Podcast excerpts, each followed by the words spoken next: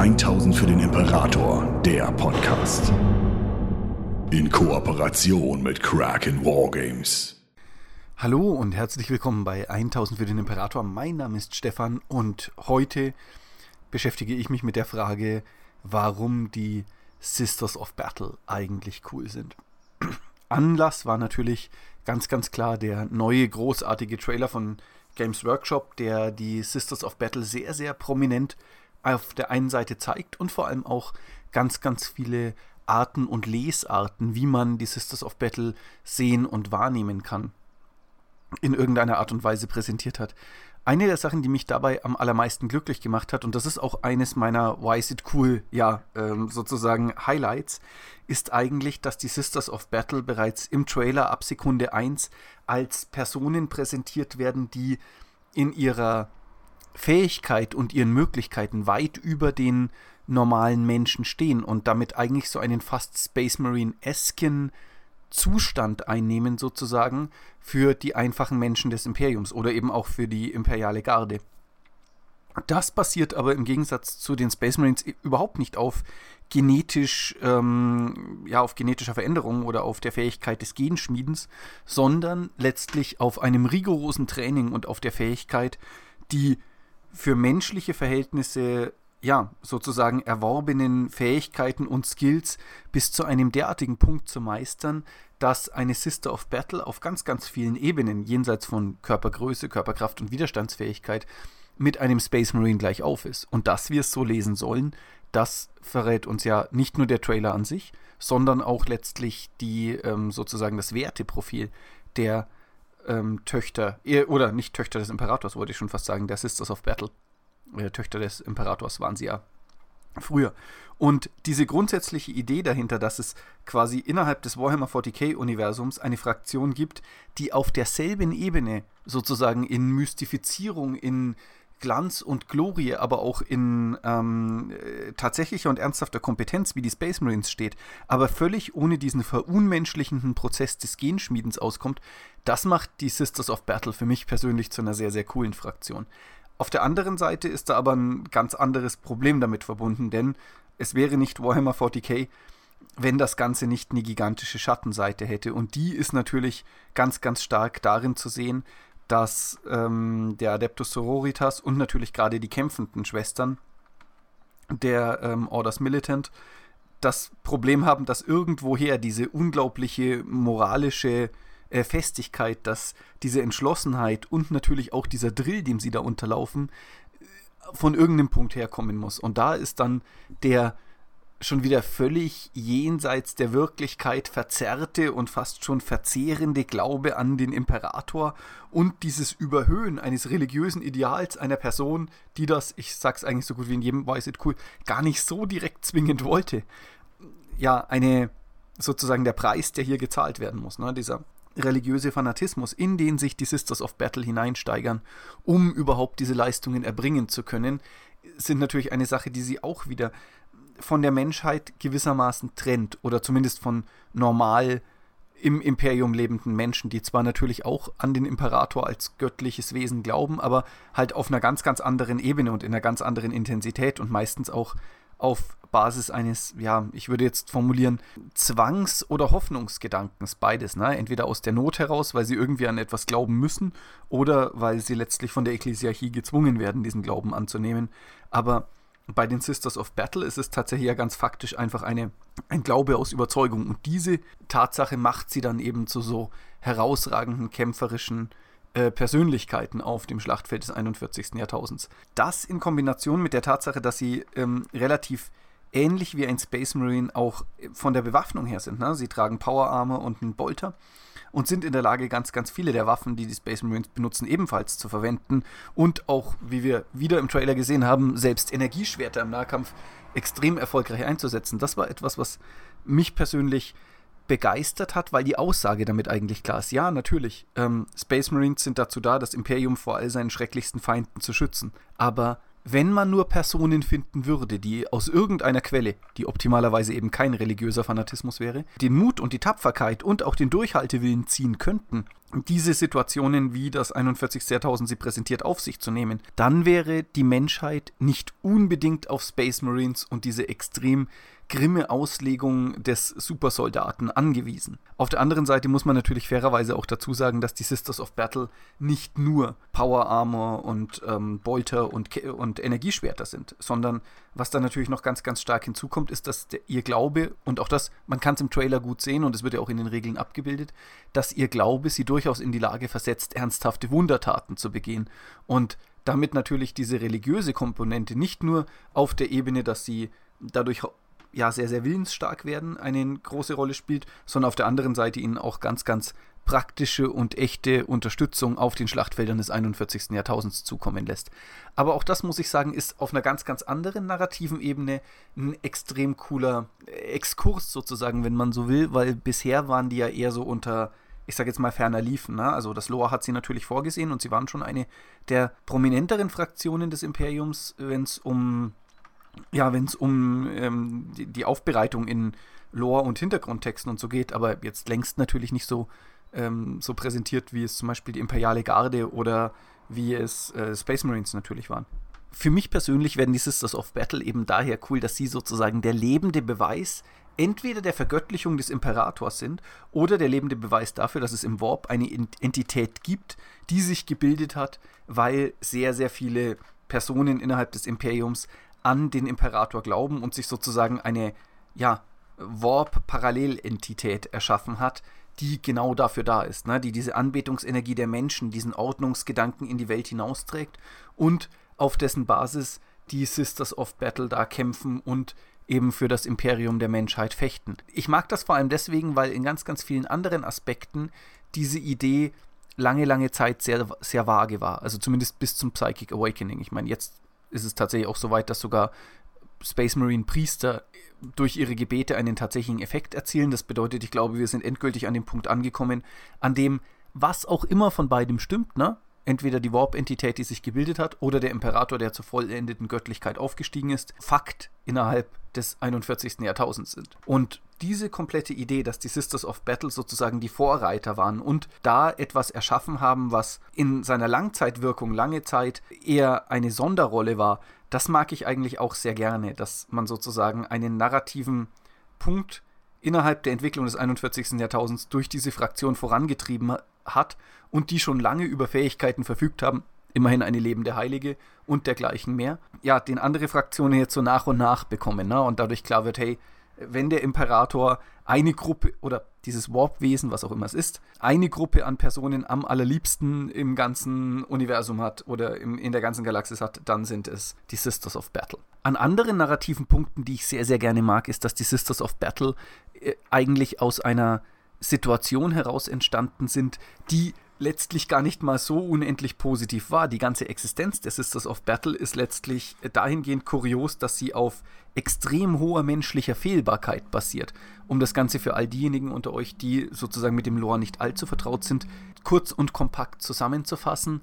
Während dem Age of Apostasy, dem Zeitalter der Apostasie, denke ich, heißt es auf Deutsch, ich weiß es letztlich gar nicht, hm, hat ein Ekklesiarch namens Goch Wendaya begonnen, das Imperium unter seine vollständige Kontrolle zu stellen und er hat die Sisters of Battle, die damals eben die Töchter des Imperators waren, letztlich mit einem Trick und dem ähm, Benutzen eines Crotius ähm, sozusagen auf seine Seite gezogen, indem er sie mit Technologie davon überzeugt hat, dass äh, der Segen des Imperators auf ihm ruht, indem er sich von einem seiner Leibwächter hat äh, anschießen lassen und das Kraftfeld ihn dann natürlich gerettet hat. Und von da an geht die Geschichte eigentlich nur bergab, denn die Sisters of Battle halten ganz, ganz lange eben Goch ja die Treue und sind sozusagen sein Schreckensinstrument, während er da seine Tyrannei über das Imperium errichtet und äh, fehlerhafterweise behauptet, im Namen des Imperators zu sprechen. Diese diesen Irrtum, ähm, der klärt sich dann schließlich erst auf, als der Adeptus Custodes äh, die fünf führenden äh, Sisters of Battle unter Alicia Dominica, heißt sie, glaube ich, ähm, in den Thronraum des Imperators führt und diesen fünf äh, dort letztlich eine Vision oder eine Erleuchtung zuteil wird. Und ab da wird es zwar grundsätzlich besser, es ist aber durchaus so, dass auch nachdem Goch Wenda ja dann von Alicia Dominica getötet worden ist und man sie ihm den Kopf abschlägt, ähm, man ja eigentlich innerhalb des Imperiums dann versucht, äh, die Ekklesiarchie zu entwaffnen, mit dem spektakulären Endergebnis, dass ähm, die Formulierung, die Ekklesiarchie darf aber jetzt keine Männer mehr unter Waffen halten, so interpretiert wird und sagt, ja gut, okay, dann behalten wir eben die Frauen mit den Boltern, ist kein Problem. Danke übrigens. Und das ist, selbst wenn die Sisters of Battle im Nachgang dann der Inquisition ebenfalls mit äh, unterteilt werden mit dem Ordo Hereticus und somit sozusagen eine Art Doppelloyalität haben und schon ein bisschen mehr im Griff sind, ist es ähm, trotzdem so, dass insgesamt das Entstehen dieser ähm, Fraktion und auch die Art und Weise, wie sie präsentiert werden, letztlich in ihren Quellen eine sehr, sehr düstere, dunkle und auch allzu menschliche Geschichte von Machtmissbrauch und von politischen Intrigen und dem Versuch, etwas unter seine Kontrolle zu kriegen, was einem eigentlich so nicht zusteht ist. Und die Idee dahinter, dass die Sisters of Battle jetzt versuchen oder der Adeptus Sororitas jetzt versucht, äh, das Imperium zu einem besseren Ort zu machen, ist zwar nachvollziehbar und edel in seiner Handlung, aber nichtsdestotrotz unterstützen sie selbst jetzt immer noch, nachdem Goch ja gezeigt hat, welch krasse Irrtümer in dieser übertriebenen Religiosität des Imperiums liegen.